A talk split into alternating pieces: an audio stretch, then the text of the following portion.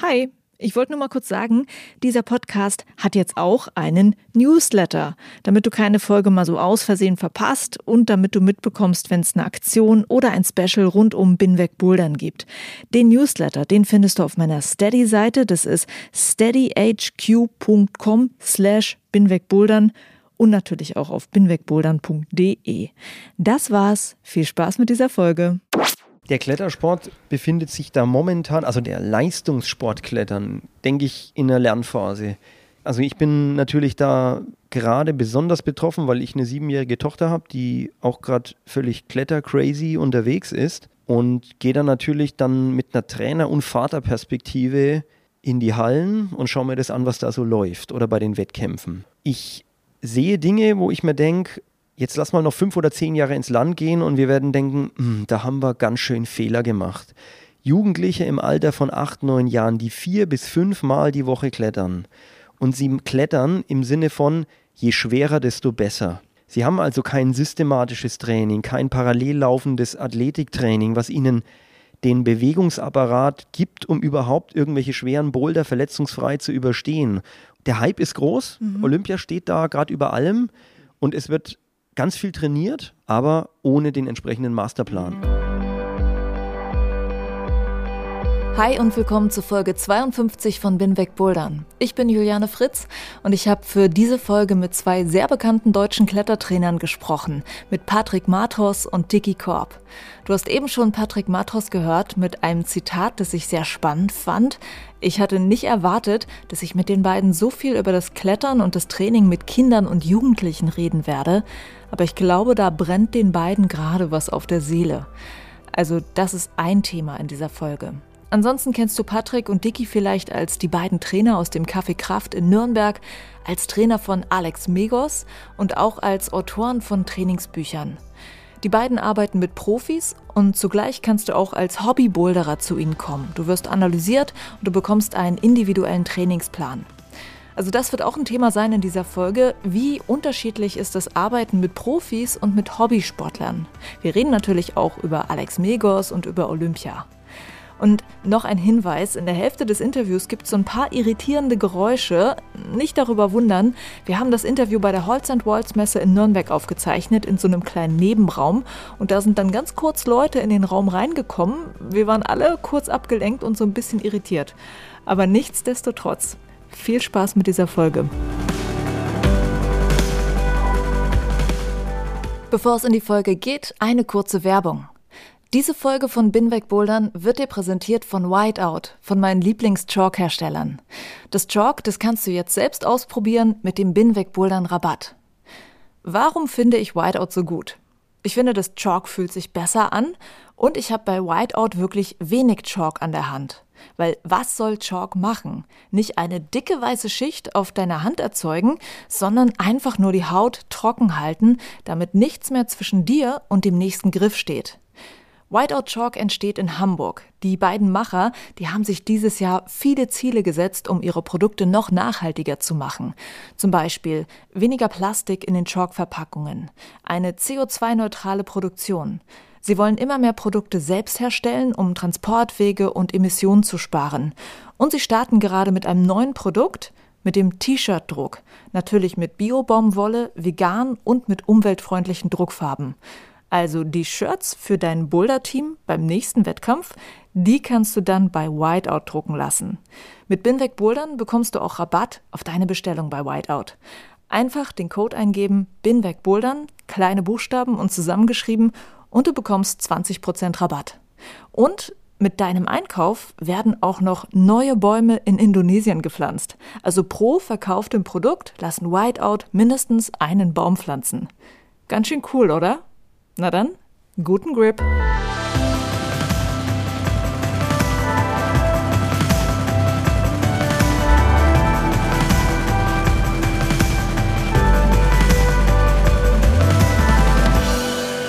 Freue mich, zwei der bekanntesten deutschen Klettertrainer jetzt hier zum Binweg Bouldern Interview zu treffen. Und zwar sind sie Trainer für Profiathleten. Sie trainieren auch Hobbysportler. Sie sind auch für den DAV tätig. Sie haben schon Literatur veröffentlicht zum Thema Klettern und Training. Sie sind Dicky Korb und Patrick Matros und äh, sie sind von der äh, Kraft Factory äh, aus dem Café Kraft. Und ich freue mich sehr, dass Sie jetzt hier bei der Halls and Walls Messe Zeit haben fürs Interview. Hallo. Hallo, Hallo. Juliane. Hallo. Wie geht's euch? Mir geht's gut. gut. und dir? Ja, mir geht's auch gut. Was macht ihr als Klettertrainer bei einer Messe, wo es ja eher um Kletterhallenbesitzer geht? Wir flüchten vor den ganzen Leuten, die was von uns wollen. Das heißt, das Interview hier ist eine Flucht? Ganz angenehm, ja. Ein ruhiger Raum, wo man sich mal zurückziehen kann. Man trifft halt viele Leute hier, viele Kontakte, es sind andere mhm. Trainer da. Ist eigentlich äh, aus der Kletterszene fast äh, ja, jeder vertreten hier. Die Rahmenbedingungen äh, fürs Training werden ja in den Hallen gemacht. Ja, das stimmt. Und das ist auch ein wichtiger Grund, warum man dann sich das mal anschaut. Was gibt es da Neues? Was gibt es für neue Griffshapes? Das ist halt auch ganz schön, wenn man die dann mal anfassen kann. Ne? Das ist, wenn man das nur sieht auf dem Bild, ist das was ganz anderes. Wie ist die Textur? Wie ist die. Ja, mhm. das ist schon interessant. Wenn wir jetzt schon, schon dabei sind bei der Messe, gibt es irgendwas Spannendes, was ihr schon so jetzt dieses Jahr vielleicht auf Messen entdeckt habt? Was trainingsrelevant Spannendes für euch? Also auf Messen gibt es das nicht, aber es gibt zwei, drei spannende Sachen, die jetzt in den letzten ein, zwei Jahren aufgekommen sind, die wir auch jetzt schon benutzen. Und das sind diese ganzen Smart Trainingsgeräte, sage ich jetzt mal, die also Sensor- oder App-basiert arbeiten, mhm. vor allem im Bereich der Fingerkraft. Und da hat sich einiges voranentwickelt, ja. Das wird auch jetzt immer professioneller. Was, äh, was benutzt ihr da genau? Ja, im Prinzip muss man sich das vorstellen wie ein Fingerboard oder so ein ähnliches Gerät, wo man eine Leiste hat, an der man sich festhalten kann. Was so ähnlich aussieht wie ein Ring zum Beispiel. Gibt's, gibt auch ein Gerät, das das so macht. Und dort ist dann in irgendeiner Weise an der Aufhängung ein Sensor verbaut. Und der misst einfach die Kraft, die da entsteht und die Zeit, in der gehalten wird. Und die wird dann zueinander in Beziehung gesetzt und mittels App ausgewertet. Und wir sehen dann irgendwelche Kurven und können genau sagen, hey, pass mal auf, du bist ziemlich langsam in der Kraftentwicklung oder du bist ziemlich schnell oder du ziehst ganz schön stark an. Das ist natürlich einfach objektiver, als wenn man das noch mit den eher rustikalen Methoden macht und irgendwie Handeln an Gurt hängt. Das geht jetzt schon sehr in das Thema rein. Wie arbeitet ihr eigentlich genau? Da möchte ich nochmal genauer drauf eingehen nachher. Jetzt würde ich aber gerne wissen, was sind eigentlich aktuell als Trainer eure Projekte? Ich kann mir vorstellen, dass gerade vieles mit Alex Migos und Olympia zu tun hat. Aber vielleicht könnt ihr ja mal erklären, wo ihr gerade drin steckt. Entsteht vielleicht ein neues Buch oder ist es nur Olympia? Was geht gerade? Den Trainingshauptpart oder den Betreuungshauptpart nimmt definitiv die Olympia-Vorbereitung von Alex ein. Weil da ist es natürlich so, einmal jetzt durch seine Verletzung, die bei der äh, WM-Quali äh, war, müssen wir schauen, dass er möglichst schnell wieder regeneriert und äh, fit ist für die kommende Saison und der Aufbau und alles, was damit zusammenhängt für nächstes Jahr. Das ist einfach ganz, ganz wichtig, dass das reibungslos verläuft. Und zusätzlich zu dem fällt mir jetzt zum Beispiel noch unser neues Buch ein, das es dann auch als PDF äh, zum freien Download gibt. Mhm. Das nennt sich ACT Training ich glaube, der Begriff selber, soll ich es versuchen? Ja, ich versuche es mal. Okay. Adjunct Compensatory Training. ja, ACT gefällt uns besser. Ja. Es ist einfach eine Art Ausgleichstraining, um eine ja, ausgewogene Mischung von Kräftigung, Beweglichkeit zu bekommen. Wir haben so ein bisschen uns überlegt, was sind denn die Schwachpunkte, die jetzt beim Klettern nicht so trainiert werden oder die überbeansprucht werden. Und genau an diesen Schwachpunkten setzt das Training ein, dass man dann einfach noch nebenher machen kann. Wird eine tolle Übungssammlung, über 80 Übungen mhm. frei zum Download verfügbar. Und mhm. es gibt auch 1000 Printexemplare. Oder 500? Ich glaube 1000. 1000, ja. Und vor allem haben wir das in Kooperation mit dem Professor Dr. Volker Schöffel ja. gemacht, dieses Buch. Das heißt, wir haben uns da auch Diagnosen vorgenommen, die er dann stellt und dann da in, in Bezug darauf Übungen entwickelt dazu. Was kann ich denn tun, wenn ich ein Impingement-Syndrom habe oder Frozen Shoulder oder was auch immer, was kann ich da konkret tun? Also das ist sehr praxisangelehnt. Ihr seht wahrscheinlich auch einfach viel solche, sagen wir mal, Fehlentwicklungen bei Menschen, mit denen ihr trainiert, oder? Also mhm. was fällt euch denn da am meisten auf? Also auffällig ist, dass Schulterverletzungen immer häufiger werden. Also es ist, weil jeder zweite, dritte, der Probleme an der Schulter hat. Letztes Jahr bei der WM in, in Innsbruck hatten drei von sechs Damen im Finale getapte Schultern. Mhm. Also die hatten dann alle. Äh, das ist schon sehr auffällig. Durch diesen akrobatischen Kletterstil. Äh, das Dynamische. Ja, ja, genau. Da geht ganz viel auf die Schultern. Also das ist schon auffällig, dass das mm, das, das war schon immer viel mit Schultern, aber es wird immer mehr und die Leute kommen dann und sagen, hey, was kann ich denn tun, wenn ich das und das habe? Hoffentlich erst, wenn sie beim Arzt waren. Manche kommen auch schon vorher und sagen, kannst du mir mal sagen, was da ist? Und sagen wir immer, da musst du mal erst zum Arzt gehen, mhm. weil wir haben keinen Röntgenblick. Ja. Das sehen wir auch nicht. Und da ist halt auch einfach ähm, eine gute Diagnose sehr wichtig, weil es mhm. sehr komplex ist, die Schulter, das kann alles Mögliche sein. Und da arbeiten wir ja auch mit dem Volker eng zusammen. Ja. Ne? Also das ist ja auch wichtig und das ist, denke ich, auch ein Vorteil, den wir haben. Wir haben direkten Kontakt zu einem wirklich professionell arbeitenden Mediziner, ja. der da, also nicht, dass Mediziner nicht professionell arbeiten würden per se, aber der halt sich mit Klettern auskennt, genau. das ist ja das Wichtige dabei und der das aus der Warte einfach äh, sieht und begutachtet. Und ihr seid denn diejenigen, die die Übungen darum herum stricken? Kann man so sagen? Kann man so sagen, ja. ja. ja. genau. Also wir haben halt, also durch unsere Erfahrung einfach kennen wir auch schon zu allen möglichen Diagnosen Übungen, beziehungsweise ja, haben auch viele Übungen selbst entwickelt. Mhm. Da gibt es ja auch einiges auf dem Markt, aber da sind jetzt auch mal Übungen dabei, die man eben noch nicht so kennt aus dem Netz.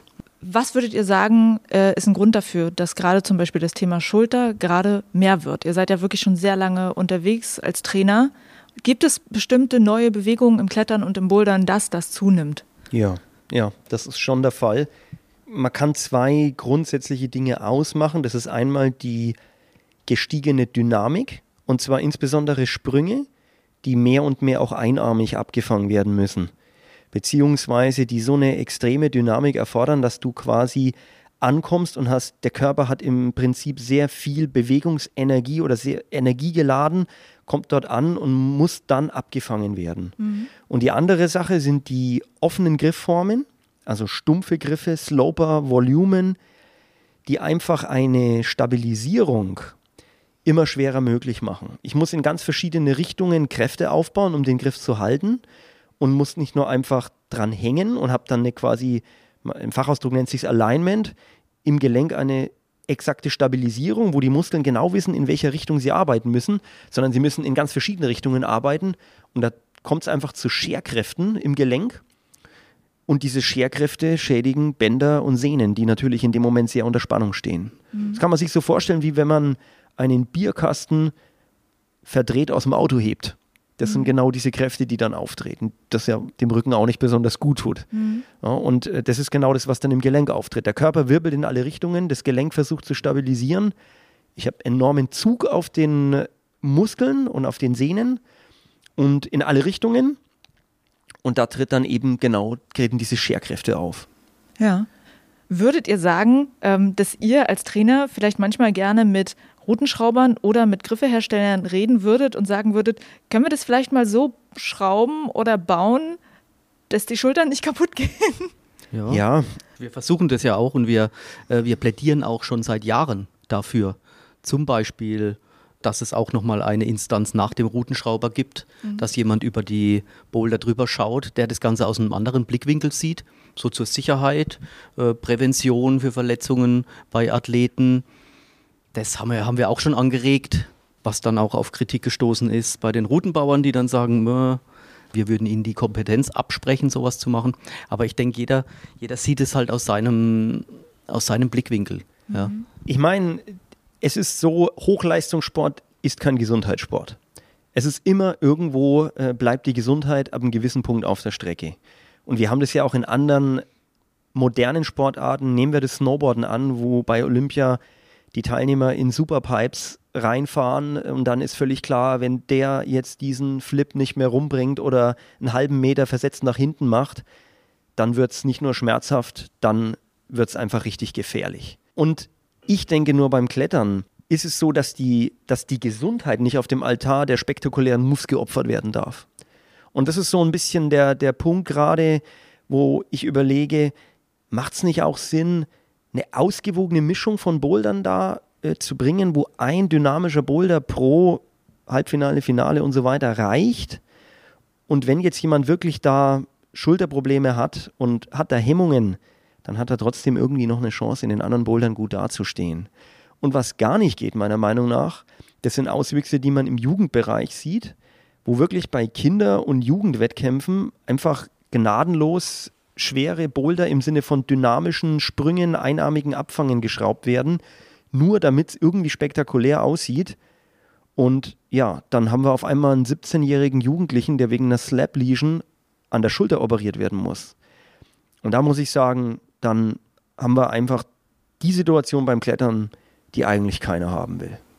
Jetzt, wo ihr über die Jugendlichen redet, ähm, ich habe ja die äh, deutschen Meisterschaften dieses Jahr moderiert vom DAV und habe vorher mit den Athleten immer oft geredet und ich fand das schon ganz schön krass, wie viele Jugendathleten mir geschrieben haben, ich nehme nicht teil, weil verletzt oder nehme jetzt gerade wieder teil, endlich nach meiner Verletzung. Und ich fand diese Antwort so häufig, dass ich, also ich, da, da ich das dieses Jahr das erste Mal mache, weiß ich nicht, ob es jetzt ungewöhnlich häufig ist oder ist es gerade mehr? Es wird mehr. Es wird ja. mehr. Das, das kommt einfach auch die Dichte der Wettkämpfe ist viel höher geworden. Gerade im letzten Jahr waren so viele Wettkämpfe wie nie zuvor. Die Zeitabstände sind viel kürzer. Mhm. Die Athleten haben weniger Zeit zum Regenerieren. Man hat ja dann gesehen in Tokio, da waren ja einige Top-Athleten, die dann plötzlich nicht mehr richtig fit waren oder die ihre Leistung überhaupt nicht mehr abrufen konnten. Das ist, denke ich, einfach auch dieser, dieser hohen Anzahl und dieser wahnsinnig intensiven Saison geschuldet. Also da brechen die äh, reihenweise weg. Das sind die nicht gewohnt, das war das erste Mal mhm. im Klettersport dass es so dicht war. Dass diese Saison genau, so und jetzt ist mit, mit Olympia, das wird ja nicht weniger. Jeder denkt, er muss jetzt für Olympia trainieren. Ja, das ist, wir haben diese, eben dieses Combined-Format. Keiner weiß aber eigentlich so 100 Prozent, ob das so funktioniert, wie er da trainiert, weil das, das gab es halt einfach auch noch nicht. Ne? Ja. Und jeder probiert halt ein bisschen aus und gibt natürlich Vollgas. Die Jugend, wir brauchen ja auch Nachwuchs wieder.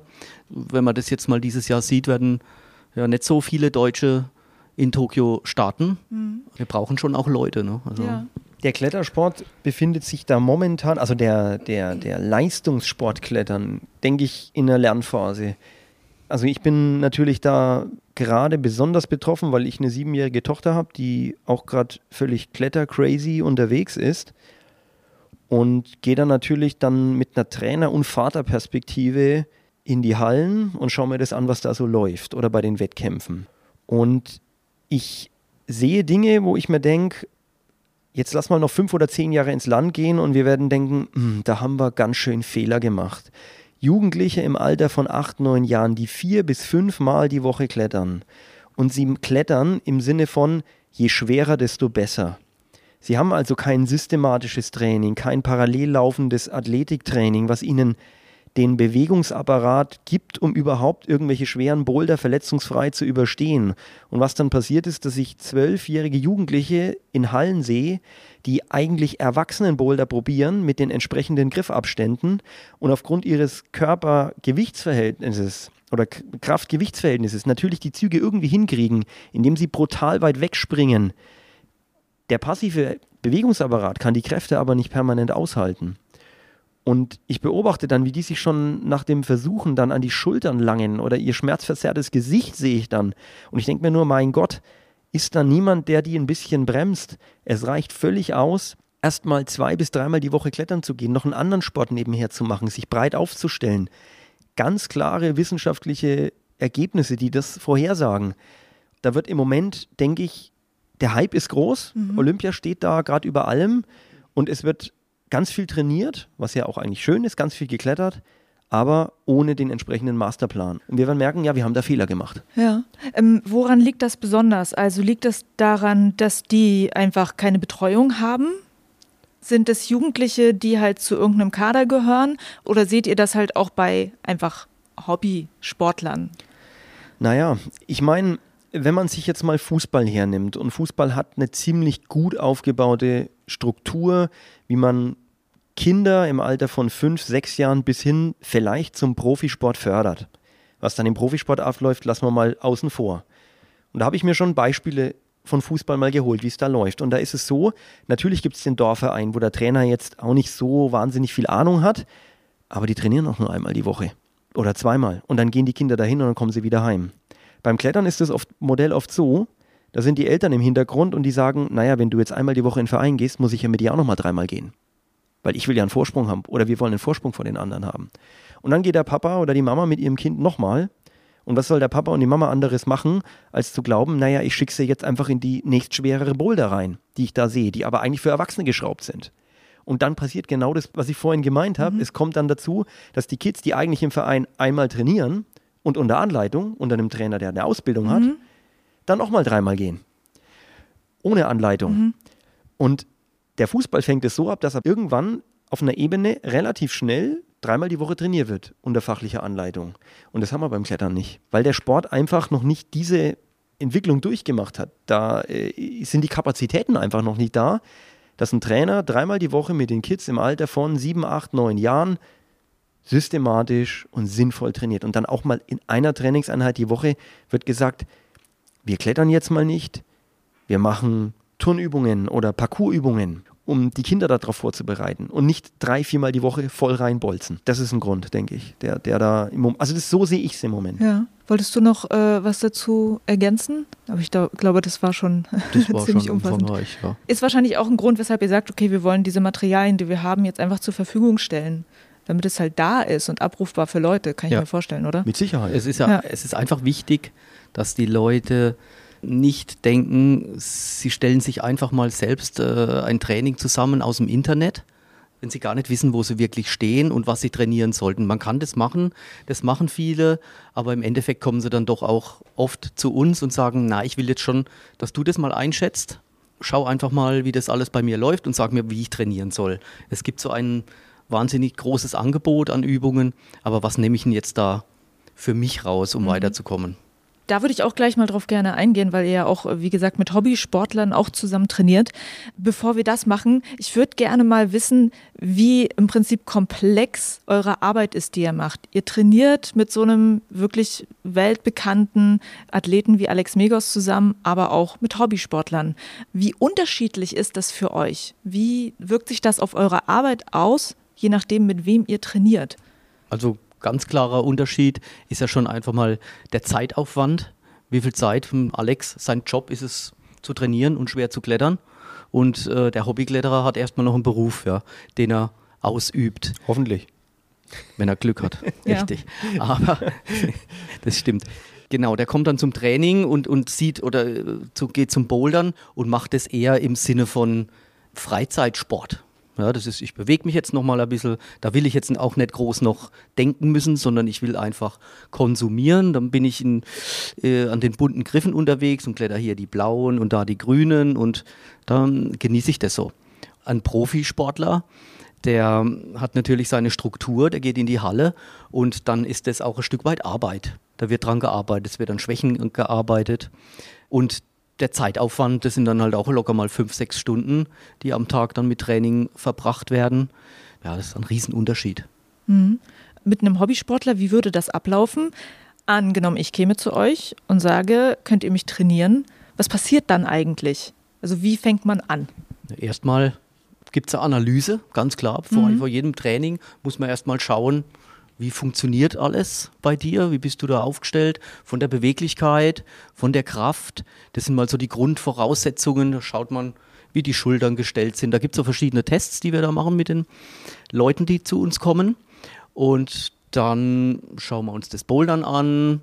Dann daraus resultierend geben wir dann einfach Trainingsempfehlungen, sagen, daran kannst du arbeiten und daran. So sieht es aus, ja. Mhm. Ziele abgleichen, relativieren ist auch ein ganz wichtiger Punkt. Die zu uns kommen, haben natürlich schon gewisse Vorstellungen, wo es hingehen soll oder was sie überhaupt äh, zum Training motiviert. Was wollen sie erreichen zum Beispiel? Und das muss natürlich dann auch mit den äußeren Lebensumständen abgeglichen werden. Ist das Ziel unrealistisch? Und wir sind schon ehrlich mhm. zu denen, die uns zu uns kommen. Das, ich glaube, das wissen die Leute auch. Also du kannst natürlich jemanden Honig um den Mund schmieren. Ja, das kriegst du schon irgendwie hin und ähm, also wir sind da auf einer anderen Schiene und wir sagen auch, wenn ein Ziel unrealistisch ist. Also wenn jetzt jemand kommt, der 45-jährige Familienvater, guter Job, aber auch täglich acht Stunden im Job im Einsatz, zwei Kinder, hat 8a geklettert und das Ziel ist die 8b plus, dann musst du auch schon mal sagen, sorry, bist du dir sicher? Mhm. dann müssen ganz, ganz hohe Opfer gebracht werden und selbst dann ist die Aussicht nicht unbedingt super hoch oder super wahrscheinlich, dass du dieses Ziel schaffst. Was wären dann diese großen Aufwände, die der machen müsste?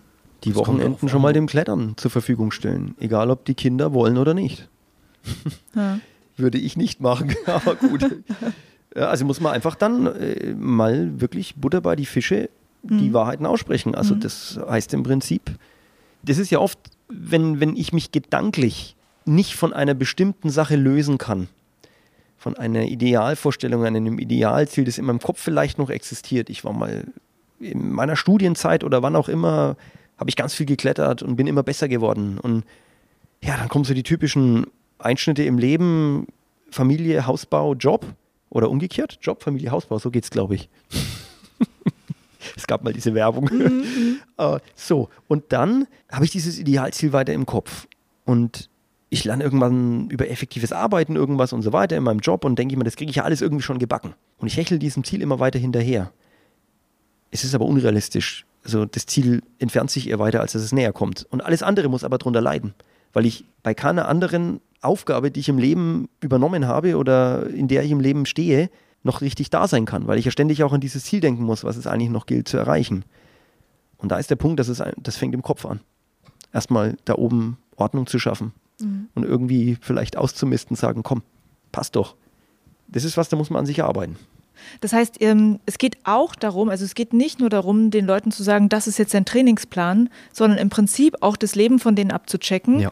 und einfach zu gucken, was ist jetzt realistisch, was Absolut. nicht und das, das gerade ist, zu rücken. Ja. Das ist eines der wichtigsten Sachen, dass das einfach auch mit, der, mit allem anderen zusammenpasst. Ist das kompatibel?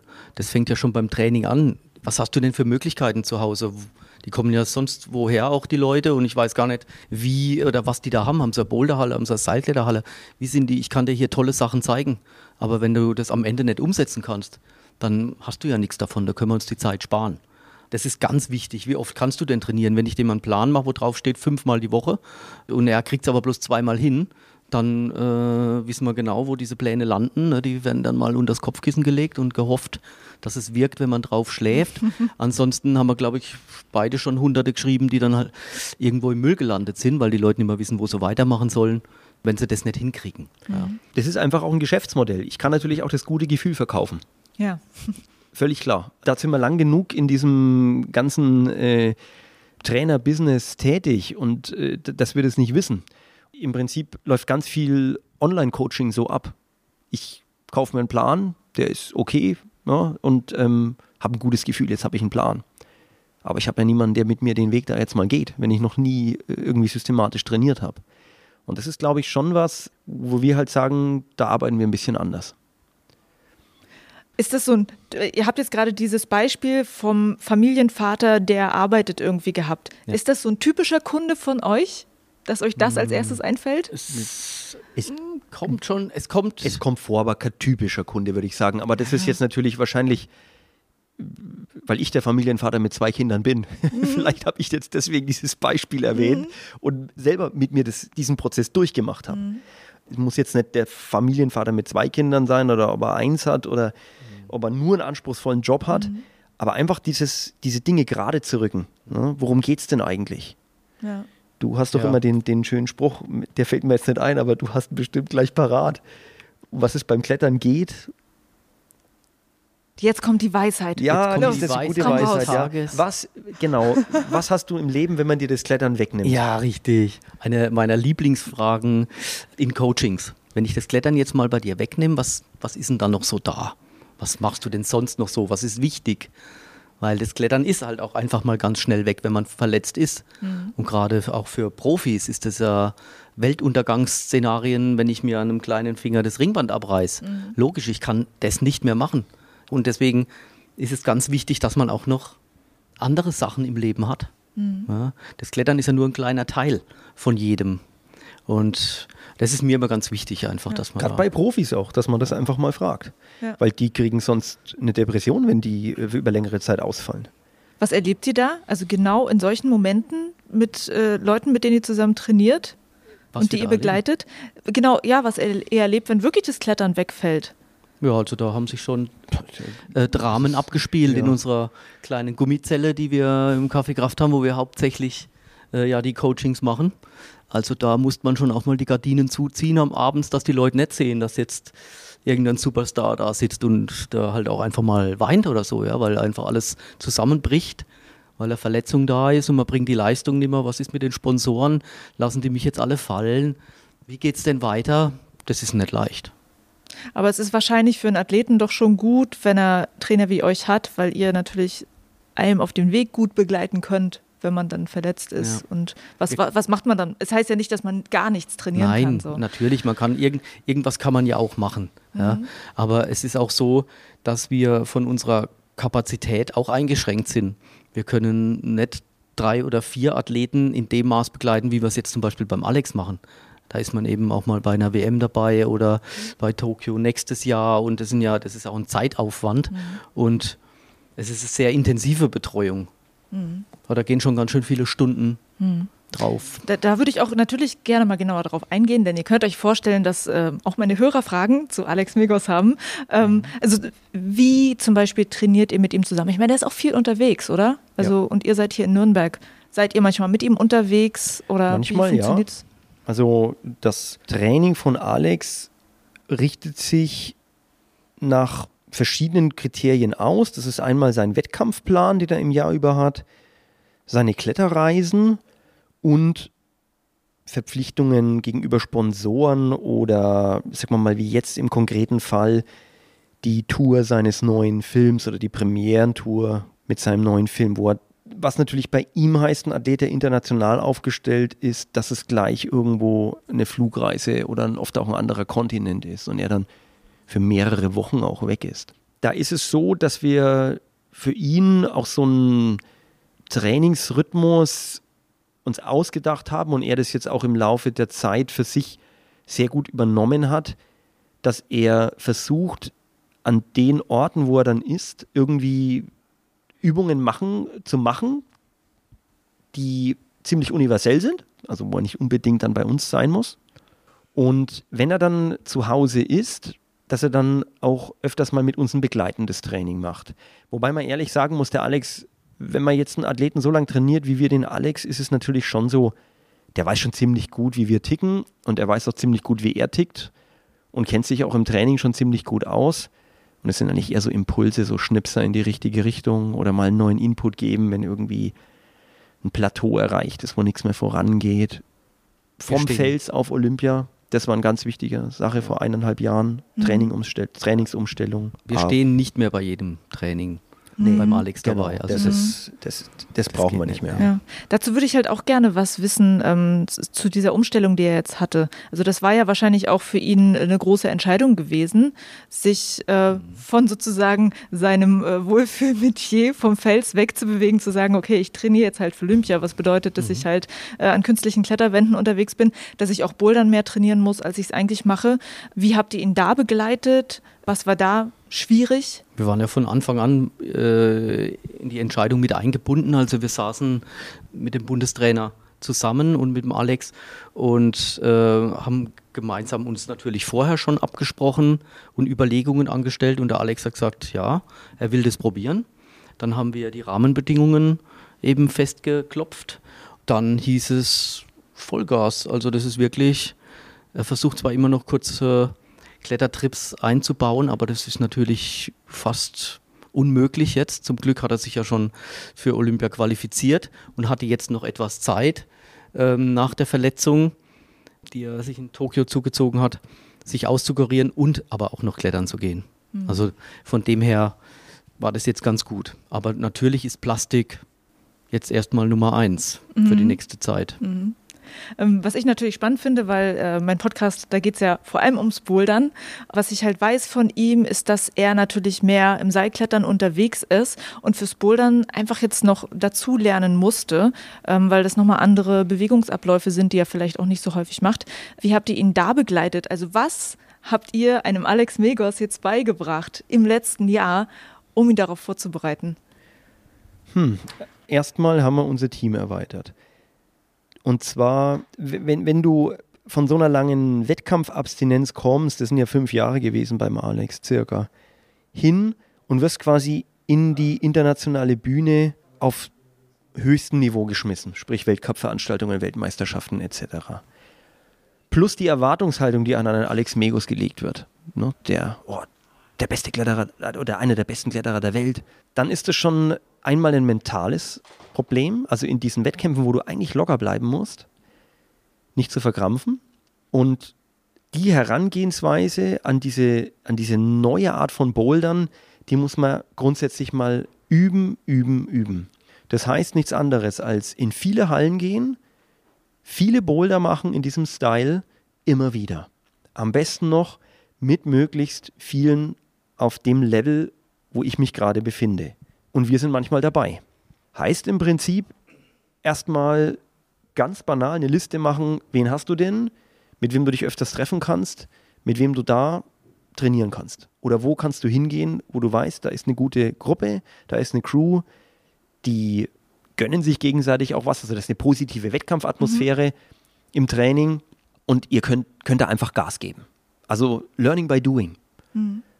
Dann natürlich, was vielleicht wenn man so äh, erstmal nachdenkt, einen großen Part beanspruchen würde, der gar nicht so groß ist, ist so eine Art Analyse von Wettkämpfen. Was hast du denn falsch gemacht? Was könnte man das nächste Mal verbessern? Jetzt muss man da aber die Füße auf dem Boden lassen, weil jeder Boulder ist anders. Und wenn ich jetzt dazu ins Detail gehe, der Boulder kommt eh nicht mehr so in ja. der exakten Form dran. Und wenn ich da mich verliere in irgendwelchen Details, dann führt es zu nichts. Ich muss dann schon schauen, dass es so vielleicht Muster sind, die in den letzten drei, vier, fünf Wettkämpfen aufgetreten sind und dann sag, okay, da müssen wir jetzt mal schauen, dass wir uns irgendwas überlegen, eine neue Übung oder sowas. Und dann braucht man natürlich auch noch Kontakt zu Routenschraubern, die auf höchstem Level schrauben, die uns die Tricks und Kniffe der Routenschrauber auch ein bisschen näher bringen. Mhm. Allein schon bei irgendeinem, sorry den Ausdruck, doofen Start, die gibt es ja manchmal wirklich, ja, wo ich mir den gar nicht, das kann nicht wahr sein, ja, dass der jetzt da so starten muss. Ja, und wenn du das nicht weißt, dann, dann, dann ist es so, wie wenn du den Boulder gar nicht probiert hättest, weil du nicht mal die Ausgangsposition kennst. Oder die so ein bisschen ähm, äh, sagen, was gerade en vogue ist. Ja, ist mhm. ja auch immer wieder was anderes. Letztes Jahr war es der Lambada-Move und was weiß ich, was es dieses Jahr äh, oder nächstes Jahr was ist. ist ne? der Lambada-Move? Da ist dieser Reinschwinger. Ne? Also du schwingst und schwingst dann ah, auf irgendein größeres ja, Podest ja. drauf. War ja so das letzte, was ziemlich ähm, aktuell war. Dann gab es mhm. mal den Pogo-Move und ja. das sind so, sagen wir mal, äh, das Wording der Routenschrauber-Szene. Da musst du ja irgendwie am Ball bleiben und da musst du als Trainer natürlich einfach einen Partner haben, mit dem du da, äh, den du mit ins Boot holst, der da in dem Bereich da fit ist. Und trotzdem trennen sich Routenbauer und Trainer Meinung nach von ihren Kompetenzen. Das ist auf den Punkt gebracht einfach. Der Routenbauer muss sehr kreativ sein und muss sich immer neue Probleme ausdenken für die die Teilnehmer erstmal überlegen müssen. Das schwer ist für die, das Problem zu entziffern. Und der Trainer muss den Teilnehmer fit machen, damit er möglichst alle Probleme lösen kann. Mhm. Das ist die, der einfache Unterschied ja. Ja, zwischen Routenbauer und Trainer. Und das ist ein gewichtiger Unterschied. Auch wenn es viele Routenbauer gibt, die Trainer sind oder Trainer, die auch irgendwie Routen bauen. Aber auf höchstem Niveau, glaube ich, grenzt sich das voneinander aus. Ja, spannend. Also die sind euch immer so einen ganz kleinen Schritt voraus und dann äh, was jetzt, schauen, was naja, passiert. allein schon wegen den Griffshapes. Ich ja. meine, neue Griffshapes erfordern neue Bewegungen. Ja. Ne? Die äh, geben quasi die Richtung vor. Mhm. Und wir sind aber dafür verantwortlich, dass halt die Athleten möglichst gut darauf vorbereitet werden. Und dann, wunder was, das ist ja so eine ganz interessante Entwicklung. Oft lassen sich zu kreativ gedachte, sagen wir mal jetzt, New School-Probleme, wie es ja so schön heißt, auf einmal dann wieder klassisch lösen. Das hatten wir jetzt schon ein paar Mal. Ja, das ist dann, du kommst mit dieser Brille rein, du denkst nur noch an Sprünge und Tohu-Catch und weiß der Geier. Und auf einmal geht das Ganze ganz banal mit irgendeinem Blockierer. Ja. ja. Also ich habe das jetzt schon öfters so gehabt und dann, dann sind wir natürlich so weit, dass wir sagen, naja, da sind wir als Trainer ja gut dabei. Ja. ja, ne? Wenn wir das schaffen, dass der Athleten da mit beiden Füßen auf dem Teppich bleibt und, und nicht zu, in zu arg kreative Sphären abdriftet, sage ich mal, dann lässt sich das aber wieder mit ganz rustikalen Mitteln ziemlich easy lösen. Ne? Ja. Also das gibt es immer öfters. Ähm, was würdet ihr sagen, zeichnet Alex eigentlich als Athlet aus? Also was macht ihn gut? Der Alex hat einfach auch einen guten Kopf zum Klettern. Er ist 100% dabei. Und das ist was, ähm, wenn andere nach Hause gehen oder aufgeben, das, das gibt es für ihn halt nicht. Also der ist wirklich, er ist so motiviert fürs Klettern. Er will einfach nur klettern. Vor allem nach 15 Jahren, das muss ja. man dazu sagen. Ne? 15 Jahre und der da klettert, merkst du keinen Unterschied. Das ist immer, wenn wir unterwegs sind, auch zum Filmen oder irgendwas, dann gab es schon oft mal die Situation, dass der Filmer sagt, ah, kannst du jetzt vielleicht die Tour einfach nochmal machen und dann sagt er dann halt auch oft einmal, äh, nee, ich will noch weiter klettern, ich will die nächste. Auch wenn wir jetzt zum Filmen, er ist einfach als Kletterer. Ja, es gibt unter den Kletterern auch die Selbstdarsteller, die einfach lieber vor der Kamera stehen, als zu klettern. Aber der Alex ist definitiv ein Kletterer. Der will einfach klettern. Jeden mhm. Tag. Das macht ihn ja, zu dem, was er jetzt ist. Ja. Dran geblieben, immer, immer gefeitet und ja. Ja. Zudem hat er natürlich auch ein paar physische Merkmale. Ich sag mal, man kann durch Training Berge versetzen, aber es gibt eine Grenze, die ist einfach wie man es bezeichnen will, naturgegeben. Die liegt in deinen Genen. Da kannst du einfach an einem gewissen Punkt nichts mehr machen.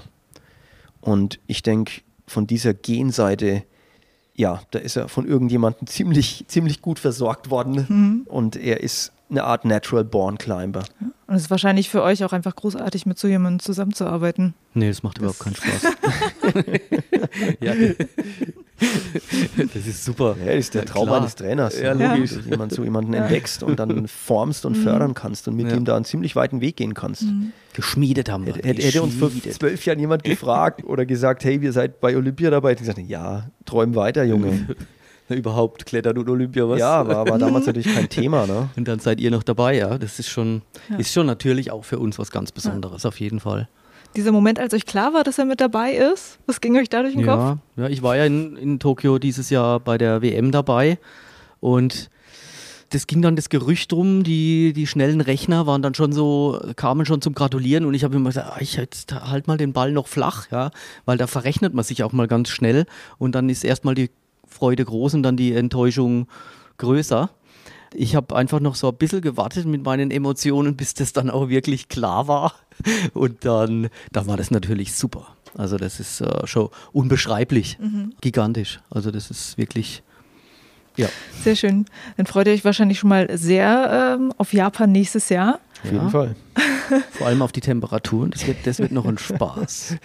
Das ich wird ja zur selben Jahreszeit sein wie dieses Mal. Und das waren so zwischen 37 und 40 Grad. Uh. Und die Weltmeisterschaft war in einer voll klimatisierten Halle. Und äh, Olympia ist draußen. Für da findet das Outdoor heißt statt, genau. Outdoor-Klettern. Wow. Und der, also das wird noch eine spannende Geschichte, auch ja. in der Vorbereitung. Wie bereitet man da vor? Auf äh, 40 Grad, 100 Prozent Luftfeuchtigkeit bouldern. Das heißt, wir werden die Heizungen hochdrehen müssen ja. und mit dem Zerstäuber nebendran stehen. Ja, es ist auch die, die Griffauswahl ist nicht geklärt. Wir, wir wissen, es ja. weiß noch niemand, welche Griffe da verwendet werden. Ne? Also Wann findet man denn sowas raus? Also wird es dann irgendwann offiziell bekannt gegeben? Hallo, hier ist das Griffset für Olympia. so zum, so ja? in der Art, ja. Ich hätte gedacht, dass das eine Überraschung auch ist. Also, dass da wirklich gesagt wird. Ähm nee, also das exakte Griffset weiß man sowieso nicht. Das ist eine Überraschung. Aber es geht jetzt allein um die Hersteller zum Beispiel. Ah, ja. ne? Das muss ja irgendwie vorher geklärt werden. Und da äh, ist noch gar nichts klar. Ist okay. auf jeden Fall Stand vor einer Woche. Alright. Spannend für alle natürlich. Ich meine, das erste Mal olympisch. Ähm, alle wollen dabei sein. Natürlich, alle wollen dabei alle sein. Im Endeffekt wird es für, die, für die Kletterer wird so sein, es sind ja dieselben Leute, die bei, bei jedem Wettkampf auch da mhm. sind. Ja, das Format ist ein anderes, wobei es das jetzt eben auch schon zweimal als Weltmeisterschaftsformat gab. Und natürlich, wie du sagst, alle, jeder Griffhersteller wäre natürlich happy, wenn er sagen könnte, da schau hin, das sind meine Griffe, die haben sie auch bei Olympia mhm. verwendet. Ja, das Problem hat der Griffhersteller für die Speedroute nicht, das wird sowieso nur einer sein. Ja.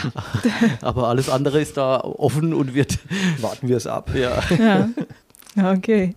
Wir machen jetzt mal einen Schwenk vom Thema Olympia zum Thema Trainer an sich sein.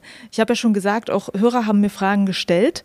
Und eine dieser Fragen war auch, wie wird man eigentlich Trainer in Klammern und dann auch noch ein Trainer wie ihr es seid oder Trainer wie ihr es seid? Wie kommt man eigentlich dahin?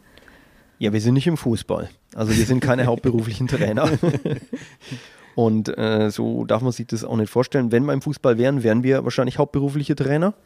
Was macht ihr denn sonst, wenn ihr nicht hauptberuflich Trainer seid? Also ich bin hauptberuflich Hochschuldozent. Ja. Ich könnte von meinen Kapazitäten her den Alex nicht alleine für Olympia vorbereiten. Also das können wir nur im Team machen. Das ginge einfach nicht. Und ich muss mir da äh, von anderen Sachen, die ich sonst noch beackert habe, Trainerfortbildungen oder andere Trainings, einfach ein Riesenstück von diesem Kuchen muss ich beiseite legen, weil jetzt äh, andere Dinge anstehen und weil ich einfach noch, noch einen Job habe. Das ist meine, meine Tätigkeit. Also das ist nicht wie im Fußball, dass man dann hauptberuflich mhm. Trainer ist. Mhm. Muss man auch nicht, weil dann muss man ja die Mannschaft jeden Tag bespaßen und es ist einfach im Klettersport nicht so. Mhm. Und es wird es auch nie so werden. Es wird immer mal, denke ich, in den nächsten Jahren wird das Thema aufkommen, hauptberufliche Trainer. Wir sehen das auch zum Teil schon, aber mh, hm, das werden, werden nach wie vor Ausnahmen bleiben. Da bin ich mhm. mir sicher. Okay, also bei Patrick ist es ähm, äh, das Thema Hochschuldozent. Dicky, wie ist es bei dir? Ja, ich bin äh, im Grunde in der sozialen Arbeit tätig. Mhm. Arbeite in einer therapeutischen Wohngruppe mit psychisch kranken Jugendlichen. Das habe ich relativ, habe ich ziemlich reduziert. Also da bin ich noch so einmal die Woche. Und äh, um auf die Frage zurückzukommen, wie wir dazu gekommen mhm. sind, ist es so, dass wir vor circa 15 Jahren gemeinsam, also wir haben beide normale Trainerausbildung gemacht beim DAV. Das ist das, was man heutzutage auch machen genau, sollen, genau, ja. müssen, sollen würde. Ja, genau. Und dann haben wir eben diese, diesen Frankenkader übernommen, und der Alex ja dann auch dazu kam, und haben da festgestellt, dass wir eine andere Vorstellung von Training haben, mhm. als das, was bis dato dort so gemacht wurde.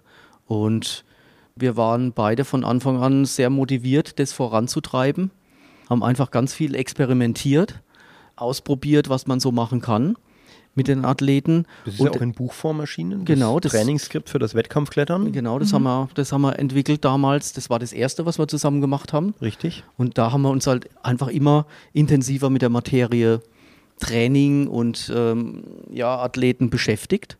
Und dann kam's, kam der Alex da dazu, zu dieser Gruppe. Da war relativ schnell klar, dass der ein Ausnahmetalent ist haben wir uns sehr viel um ihn gekümmert, aber auch um die anderen. Und so äh, ging es dann Schritt für Schritt. Und die Situation, dass ich meinen anderen Job so weit runterfahren konnte, ist einfach dem geschuldet, dass sich das so entwickelt hat, wie es sich entwickelt hat. Einfach mit den Sponsoren, die wir mittlerweile haben. Dann gab es dieses Gimme Craft Buch, was sich nach wie vor gut verkauft. Der Alex hat die 9a On-Site geklettert, jeder wollte mit uns trainieren. Dann haben wir gesagt, oh, was machen wir jetzt? Mhm. Plötzlich stehen dann Leute wie Sachi Ama da und sagt, ähm, sag mir mal, wie ich trainieren soll. Und man denkt, ja, gut, das fragst du mich, mein Gott. Es war schon auch überraschend. Und dann, ja, haben wir das so ein bisschen professioneller gemacht über Adidas, die uns dann die Leute schicken, mit denen wir die Kooperation haben. Das heißt, die Athleten, die bei Adidas unter Vertrag sind, können mit uns trainieren, weil die müssen eh nach Herzogenaurach, das ist gerade ums Eck bei uns ja, dann wurde es in den Medien auch immer kleine Filmchen gezeigt und ja, das irgendwie reißt es nicht so wirklich ab. Man hat gedacht, das ist so ein kurzer Hype nach dieser Geschichte mit dem Buch und mit dem Alex, dass das jetzt mal so eine so einen Peak hat und dann aber auch wieder abflacht. Aber ähm, ich glaube einfach auch, das Klettern insgesamt ja. wird größer, ne? Das, äh, ist auch ein Grund, ne? Mhm. Genau. Und ich meine, du, Digi begleitet den Alex auch einfach öfter, weil er mehr, mehr Kapazitäten mhm. hat. Ne? Das, das ist bei mir auch einfach nicht möglich. Ich war in Innsbruck zum Beispiel zu dem Zeitpunkt, wo Alex in, in Japan war. Das wäre für mich nicht möglich mhm. gewesen, da mitzukommen. Ähm, und wenn ihr jetzt nochmal äh, in eure Geschichte als Trainer zurückguckt, was würdet ihr sagen, waren äh, Veränderungen, die auch euren Beruf, das, was ihr täglich macht, verändert haben? Puh, naja gut, ich gebe Seminare in Trainingslehre. Ich kann da natürlich ein bisschen aus dem Nähkästchen plaudern. Mhm. Mehr vielleicht als jemand, der nur so theoriegeleitete äh, Informationen oder Wissen von sich gibt. Und äh, das wird schon sehr wertgeschätzt, mhm. dass ich da einfach aus, aus jahrelangen, jahrzehntelangen Erfahrungen einfach auch berichten kann und auch mal erzählen kann, okay, so steht es im Lehrbuch und so ist die Realität. Hast du da ein Beispiel? Ja, zum Beispiel, äh, wenn man allein anschaut, was quasi jedes Buch vom anderen abschreibt, im Sinne von, ja, wenn du Muskelaufbautraining machen willst, machst du zwölf Wiederholungen. Und wenn man dann in die Praxis geht, dann macht einer fünf Wiederholungen und der muss eigentlich gar keine, nur noch eine Handel mal anschauen und dem wachsen schon die Muskeln. Und dann gibt es Leute, die äh, mühen sich da ab und haben kein Muskelwachstum. Ja? Also das ist einfach so Wissen, das ist viel komplexer und ähm, ja, abhängig von den individuellen Voraussetzungen, auch den genetischen, die derjenige oder diejenige hat. Aber im Lehrbuch ist es halt einfach dann zum Teil auf diesen einfachen Punkt gebracht. Ja, diese, mhm. und diese Wiederholungsanzahl und das war's. Ne? Also das wäre jetzt ein ganz banales Beispiel. Ne? Ja. Oder einfach so ein Modell wie dieses Anpassungsmodell an, an Reize, dass man sagt, ja, es kommt zu einer super Kompensation. Ja, wenn ich dieses Modell befolge, dann ist jeder irgendwann Olympiasieger. Weil es ja nur bergauf gehen kann, mhm. äh, wenn, ich die, wenn ich die Reize richtig setze. Also eine angemessene Pause mache, ist natürlich Quatsch. Ja, es geht nie nur bergauf. Ja, also äh, alle diese standardisierten Dinge, die sind gut aufgehoben. Bei den Ingenieuren zum Beispiel, wo es um Sicherheit geht, wo es um Fakten geht, in der Sicherheitsforschung, ja. Wenn es um Menschen geht, dann gelten die halt nur noch zum Teil. Mhm. Und dem muss ich mir halt einfach bewusst sein. Ja. Manche Leute mit einem mechanistischen Weltbild, sage ich jetzt mal, die sind sich dessen anscheinend nicht bewusst und, und, und glauben, es würde sich alles steuern lassen von außen bei einem Menschen, der sich weiterentwickelt, der Reize setzt oder, oder ähm, auf Reize entsprechend individuell reagiert. Natürlich gibt es da Grundsätze. Ja? Jeder Mensch hat in etwa dieselben Enzyme und dieselbe Biochemie im Körper, aber schon die Anzahl der Enzyme ist unterschiedlich. Das kann dir auch niemand genau sagen. Das kommt einfach mhm. auf dich an, wie du reagierst, wie man das beobachtet, wie man damit umgeht. So sieht Training dann in der Wirklichkeit aus. Das bedeutet ja für eure Arbeit, dass es eigentlich wertvoller ist, wirklich mit einem Trainer persönlich zusammenzuarbeiten, was ja eigentlich gut ist für euch. Ja, also Top-Athleten sowieso nicht, aber auch alle anderen werden früher oder später nicht drum rumkommen, zumindest mal einen Trainer zu konsultieren, beziehungsweise mit einem Trainer zusammenzuarbeiten, um einfach weiter, weiterzukommen. Ich meine, man kommt auch so weiter, aber halt langsam und vielleicht nicht auf dem gesündesten Weg. Das ist ja einfach unser, unser Anspruch, ist ja nicht die Leute schnell irgendwie fit zu machen ähm, auf Kosten der Gesundheit, sondern wir schauen natürlich auch immer, wie passt das für diese einzelne Person. Und ich glaube, das ist das, was den Leuten auch gefällt, einfach dieses ganz Individuelle, wie wir das machen, auf den Athleten zugeschnitten, auf den Kletterer oder dem angepasst, seinen Lebensumständen und dann einfach so, dass er das auch sein Leben lang machen kann, als Lifetime-Sport. Genau. Weil das ist nicht nur ein Sport, den man mal kurz macht oder auch nur kurz machen kann, sondern in allen Altersklassen sehen wir das bei uns in der Halle. Die Leute klettern, die Leute haben Spaß. Und Spaß ist ja das, worum es ja mhm. eigentlich gehen soll. Bei den meisten, auch bei den Profis im Grunde, ja. sollen die ja auch ihren Spaß daran haben. Genau. Niemand möchte irgendwas machen, was ihm nicht gefällt. Deshalb ist das äh, ein ganz wichtiger Faktor einfach. Ne? Ähm, wo du gerade sagst, so die Leute, die halt in der Halle so unterwegs sind und Spaß haben. Ihr geht ja wahrscheinlich auch immer mit so einem Trainerblick durch die Halle, auch durchs. Café Kraft, ja. wo ihr seid. Seht ihr da manchmal Sachen, wo ihr am liebsten sagen würdet, ähm, warte mal, ähm, kannst du das vielleicht auch nochmal anders machen? Also gibt ja. es solche Situationen? Wir sagen es auch. Ja. ja. Mhm. Also oft sage ich es manchmal wenn es jetzt nicht auf Kosten der Gesundheit ist oder bei irgendwelchen Kindern, wo ich sage, das könnt ihr jetzt wirklich nicht machen.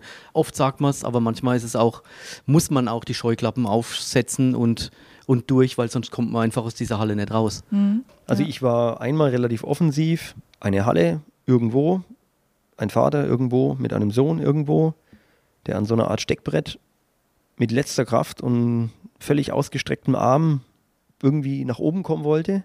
Trainingsmethodisch sinnlos, sinnfrei, aber auch gefährlich für den Bewegungsapparat. Und ich bin dann ja relativ freundlich und habe das Gespräch gesucht, habe gesagt, naja, es sei nicht so gut. Und ähm, ich habe schon gemerkt, der, äh, also er war auch, er war nicht unfreundlich, aber die, die Reaktion war eben so, ja, der trainiert da in irgendeinem Leistungstraining und die werden ja dort schon wissen, was sie tun. Und in dem Moment habe ich mir so gedacht, okay, gib es jetzt einfach auf. Das habe ich dann nicht und habe gesagt, Nein, die wissen eben nicht, was sie tun, wenn er das da macht. Mhm. Dann wollte er nicht mehr mit mir reden und dann war für mich die Sache dann auch okay. Ja, vielleicht bin ich jetzt nach diesem Erlebnis wieder ein bisschen defensiver geworden, wo ich mir denke, ja, mein Gott, es ist eigentlich auch nicht mein Auftrag, die Welt zu verbessern. Dann ist es halt so. Und wenn da Trainer sind, die glauben, dass das richtig ist, dann kann ich da auch nichts dafür. Ja, das ist dann irgendwie nicht meine Baustelle. Mhm. Habt ihr so, ähm, ne, Listen sind ja immer sehr beliebt, drei Dinge, die man lassen sollte in der Boulderhalle, die ihr immer wieder seht, wo ihr sagt, bitte, bitte macht es nicht? Also die erste Sache, die ich mal wichtig finde, da geht es gar nicht so um Verletzungen. Du gehst in die Halle und entscheidest dich auf der Fahrt oder beim Betreten der Halle dafür, trainiere ich heute oder gehe ich heute einfach klettern? Das ist für mich einfach mal eine ganz wichtige Grundsatzfrage. Weil wenn du das nicht machst, bist du unzufrieden, wenn du die Halle wieder verlässt. Du wolltest entweder trainieren, hast aber ein paar Kumpels getroffen und bist mit denen halt auch ins Reden gekommen. Umgekehrt wolltest du vielleicht nur ein paar Kumpels treffen und bist aber unzufrieden, weil du eigentlich nicht trainiert hast.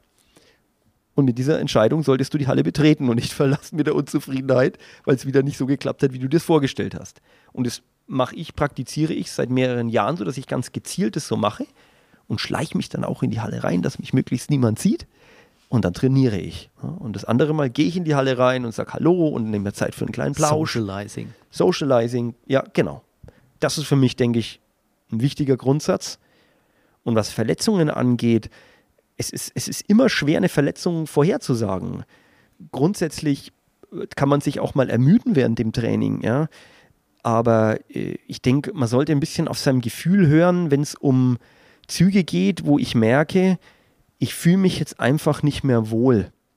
Im Sinne von, meine Kraft, die ich gerade besitze, ist nicht mehr Herr über, diese, ähm, über diesen Zug, über diese Dynamik, diese Kraft, die da entsteht im Zug. Das klingt vielleicht wahnsinnig kompliziert, äh, aber so einfach so ein Gefühl jetzt, mhm. boah, ich, ich fühle mich jetzt nicht mehr in der Lage, den Move zu machen. Und dann lasse ich es halt einfach. Mhm. Ja, zwei wertvolle Tipps. Vielleicht ich hast du noch, noch, einen dritten dazu. Ja, aber hallo. mir geht es ähnlich wie mit Patrick. Das äh, mein erster Tipp, das ist eher so ein Appell an Eltern. Der wäre, haltet euch raus, wenn eure Kinder klettern. Lasst die einfach mal machen. Weil mir immer wieder auffällt in der Kletterhalle, die Kinder klettern, die Eltern stehen hinten dran und sagen links, rechts, links, rechts. Wenn die Eltern einmal nicht da sind, steht das Kind an der Wand und weiß nicht mehr, was es machen soll. Oder das drücken den, den Fuß auf den Tritt, ja. damit oh, ja. er also, runterrutscht. Und es wird einfach was völlig Natürliches, völlig unnötig gemacht, ja. Die Kinder klettern, es ist was ganz natürlich kommen, die klettern die Bäume hoch, die klettern auch die Wand hoch und es gibt kein richtig und kein falsch. Macht es so, das ist falsch, das ist richtig. Lasst die klettern, lasst erstmal die ganz viel Erfahrung sammeln, bevor ihr denkt, ähm, ihr müsst den neuen Weltmeister jetzt hier ähm, her trainieren oder trainieren lassen. Das ist Quatsch. Wenn man sich da zurücknimmt als Eltern, ist mehr geholfen, wie wenn man sich ständig einmischt und denkt, man weiß es jetzt besser und hilft dem Kind, tut man aber nicht. Hm, interessant. Äh, ja, ich bin äh, sehr fasziniert, wie viel wir über Eltern und Kinder reden in dem Interview. ist sehr, sehr spannend, muss ich sagen. Bist du genervt von dem Kabel gerade? Nee, gar nicht. Ich hab, jetzt habe ich das Vom super hier im Griff, im wahrsten Sinne des Wortes. ich entlasse euch auch bald schon. Ähm, dann hätte ich gerne noch eine Frage zu euch. Und zwar, wie leicht oder schwer ist es eigentlich, als Trainer selber gut im Training zu bleiben? Hm, gute Frage. Ja, also leicht insofern, dass man, wenn man äh, Übungen vormacht, natürlich auch gleichzeitig diese Übungen macht und zwar korrekt und äh, schwer auf der anderen Seite natürlich, weil man immer auf jemand anders fokussiert ist und nicht auf sich selbst. Mhm. Und die Zeit, die man jetzt beim Training aufwendet, wird effektiver genutzt, weil, wir, weil man einfach mehr darüber weiß. Also das, ich glaube, das merken ja. wir beide sehr deutlich. Wir, wir können uns echt Absolut. in Form halten, aber das Mentale, also wenn ich jetzt sage, ich müsste, würde bei mir äh, eine neue Herausforderung suchen, ein neues Highlight im, im Schwierigkeitsklettern, hm. würde ich sagen, das schaffe ich mental einfach nicht mehr. Da bin ich zu wenig bei mir und kann mich da zu wenig auf hm. mich noch fokussieren. Das will ich auch nicht mehr. Mhm. Also, dass ich jetzt irgendwie da meine Grenzen nochmal verschiebe. Das machen wir dann bei anderen. Oh, das okay. stimmt, ja. Ja, ich bin ja auch einfach öfter mal bei, bei Reisen mit dem Alex dabei. Ähm, und da gehe ich natürlich einfach auch selbst klettern. Also da ist man nicht nur als Trainer, sondern da ist man einfach, sind Kletterpartner auch. Oder hier in der Fränkischen, es wird ja nicht permanent trainiert, sondern wir gehen auch einfach zusammen klettern. Da bleibt man schon auch fit. Und wie der Patrick sagt, mit dem Vormachen irgendwelcher Übungen, ja, das hält man sich dann in Form. Mhm. Ähm, noch eine Frage zum Trainerberuf von einem Hörer, der sagt, äh, er würde eigentlich auch gerne in die Richtung gehen und so eine Trainerausbildung machen. Und er fragt, muss man ein besonders starker Kletterer sein, um das zu machen, oder muss man eher Spaß am Vermitteln haben? Ja, das ist die Gretchenfrage. Ne? Mm, ich habe sogar schon Umfragen gemacht. Ja, damals bei den Nationalkaderathleten. Wie sehen denn die das? Muss ein Trainer auch richtig gut klettern können? Und wenn ich jetzt mal das als Grundlage nehme für die Antwort, dann würde ich sagen, ein Trainer muss klettern. Das ist, denke ich, wichtig. Er muss aus dem Sport kommen. Einfach um, also dieser eigene Erfahrungsschatz, die eigene Bewegung mal gemacht zu haben. Oder diese Kletterbewegungen mal gemacht zu haben, das ist schon wichtig. Ich kann nicht nur drüber reden. Also ich, ich glaube nicht, dass das geht und die Nationalkaderathleten von damals, die bei der Umfrage mitgemacht haben, die haben, haben mir da recht gegeben. Auf der anderen Seite muss ich nicht selber, wenn ich Trainer bin, gleichzeitig noch in einem Spitzenbereich unterwegs sein. Das geht ja eigentlich auch gar nicht. Und ich muss nicht, wenn ich Trainer bin, in der absoluten Spitze unterwegs gewesen sein. Also zeitlich vorher. Auch das, denke ich, ist nicht unbedingt nötig. Ich denke, die Fähigkeit, sich in andere hineinzuversetzen oder die Fähigkeit, sich Bewegungen vorstellen zu können und zu abstrahieren zu können, das ist wichtiger, als jetzt auf hohem Level zu klettern oder auf höchstem Level. Also Einfühlungsvermögen, solche Sachen, das ist, was man mitbringen muss, wenn man Trainer werden will. Man sollte sich davon verabschieden, die Vorstellung zu haben, ich sage den Leuten einfach, du machst drei Klimmzüge und du machst fünf Klimmzüge und du so und so. Das ist, wenn man das so betreibt, wie wir jetzt zum Beispiel mit dem Alex, das ist ein Fulltime-Job, der ganz viele andere Sachen auch beinhaltet. Was wir zum Beispiel in unseren Fortbildungen, die wir teilweise noch geben, auch immer wieder mit einbeziehen, sind diese ganzen diese pädagogischen Fähigkeiten, die man eigentlich braucht. Wenn jemand, das kann dann super, der kennt sich super in Trainingslehre aus, aber wenn der keine pädagogischen Fähigkeiten hat, das zu vermitteln, auch den Leuten mal so ein bisschen abzulesen an den Augen, wie ist er denn heute überhaupt drauf? Geht es? Kann ich das heute mit ihm machen? Sondern nur stur mein Programm durchziehe, das wird nicht funktionieren. Und das ist, das ist ganz viel Einfühlungsvermögen, Menschenkenntnis. Und das sind einfach ganz wichtige Punkte, die wir in unseren Trainings immer mit berücksichtigt haben und auch äh, dafür stehen, dass das auch viel mehr in Trainerausbildungen berücksichtigt werden muss. Mhm. Dass die Trainer auch eine, ein eigenes Rollenverständnis haben, was will ich denn eigentlich und eben auch diese Fähigkeiten mitbringen, andere wahrzunehmen, wie sie denn äh, in ihrer Art auch sind. Mhm. Noch ein anderes äh, Thema ist das Thema Ernährung. Gebt ihr eigentlich Athleten Ernährungshinweise und wenn ja, was sagt ihr denen? Oh, esse mit Lust, verkopfe nicht zu sehr das Essen, würde ich mal sagen, weil das äh, in ganz vielen Fällen, da wird mittlerweile, es geht fast äh, kein Coaching mehr. Ja, und was könnte ich denn essensmäßig noch machen?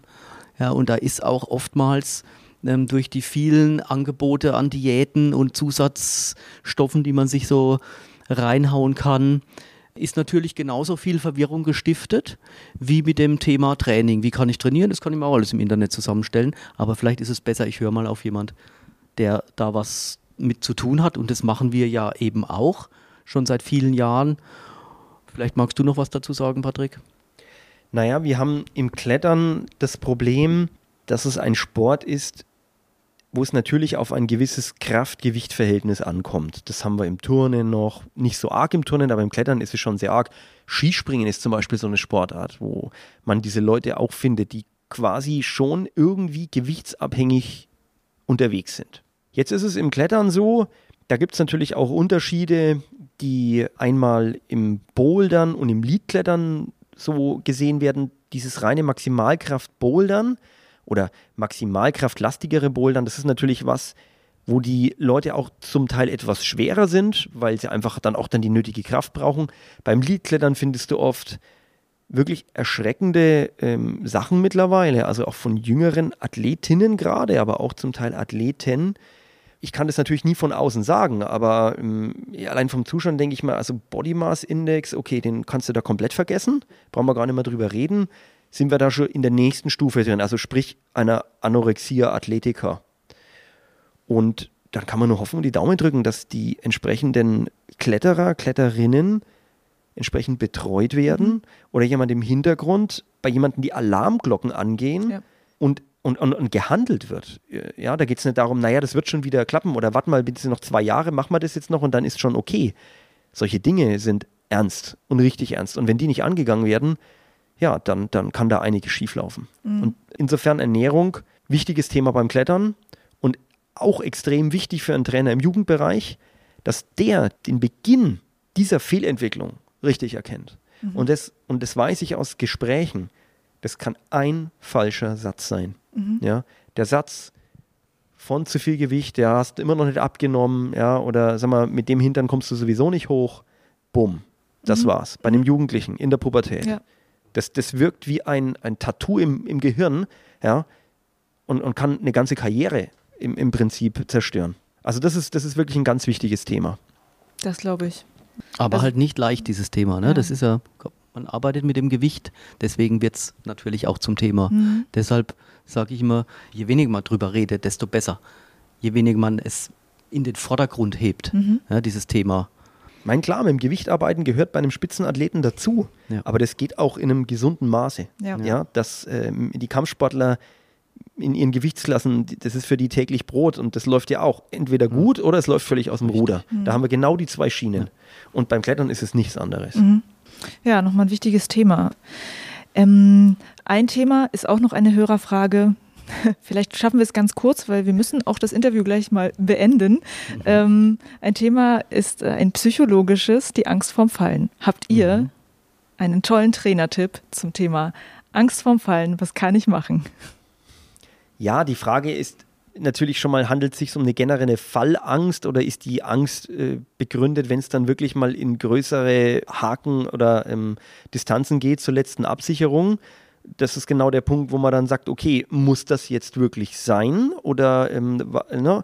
wenn es jetzt rein um eine, eine Sturzangst geht, gibt es natürlich schon Sturztrainings, die man absolvieren kann, wo dann ganz schrittweise versucht wird, in diese Situation reinzugehen. Also sprich, man setzt sich gezielt damit auseinander. Ich gehe also nicht in die, wie sagt man so schön, ins kalte Wasser werf Methode. Ich kletter jetzt und irgendwie, wenn ich dann in der Situation bin, denke ich irgendwas Angenehmes. Ja, okay, das die Macht der Situation ist zu groß, das schaffe ich dann nicht mehr. Sondern ich versuche mich bewusst schrittweise in die Situation zu versetzen. Heißt, ich kletter hoch bis zum letzten Umlenkpunkt, dann kletter ich noch 20 Zentimeter weiter und lasse mich aus 20 Zentimetern mal reinfallen und derjenige unten gibt noch einen Meter Schlafseil. Also wenn ich schon den ersten Auffangpunkt spüre, dann wird noch mal ein bisschen nachgelassen.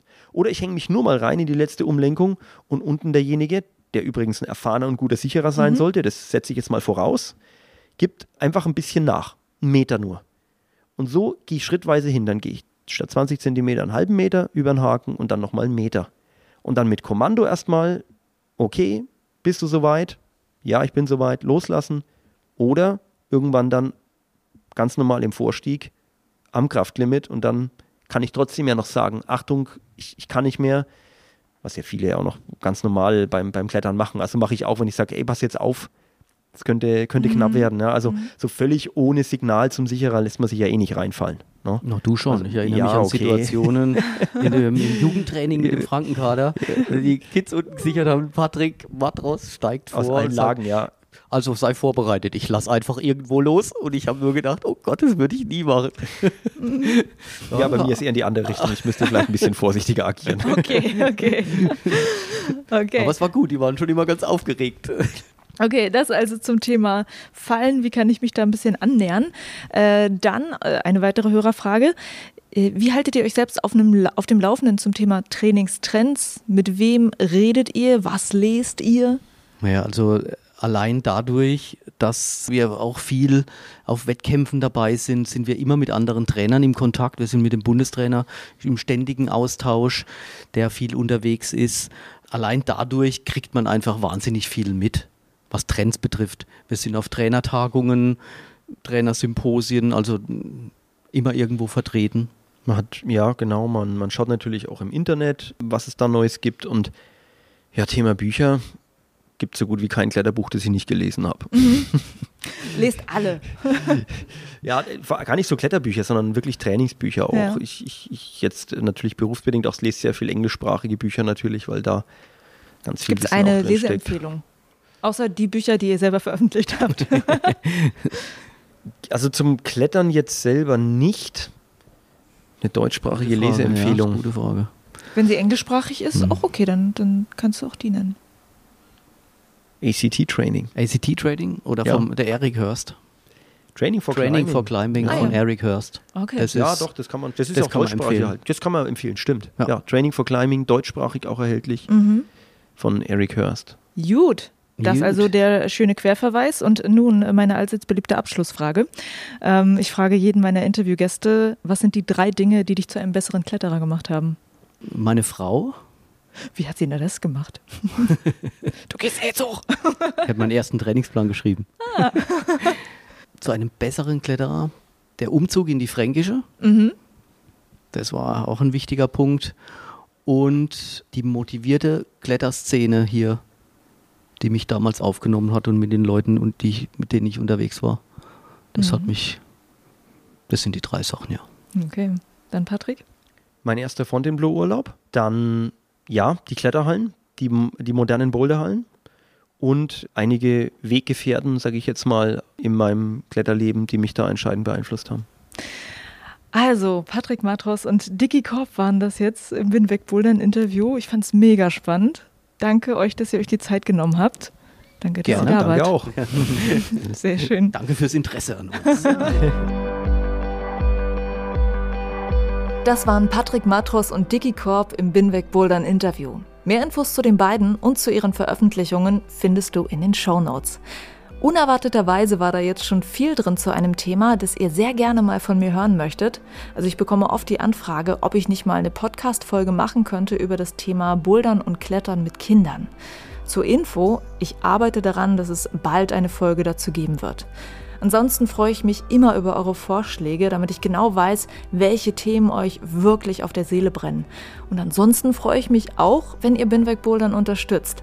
Folgt Binweg Bouldern bei Social Media, erzählt gerne euren Freunden davon, wenn ihr eine Folge gut findet und eventuell habt ihr auch Lust, meine Arbeit hier finanziell zu unterstützen. Dafür gibt es ein Crowdfunding auf der Plattform Steady. Schaut da gerne mal vorbei, ich freue mich sehr über eure Unterstützung. Alle Infos dazu gibt es auf binwegbouldern.de. Vielen Dank, das war's für diese Folge. Juliane mein Name und ich bin wegbouldern.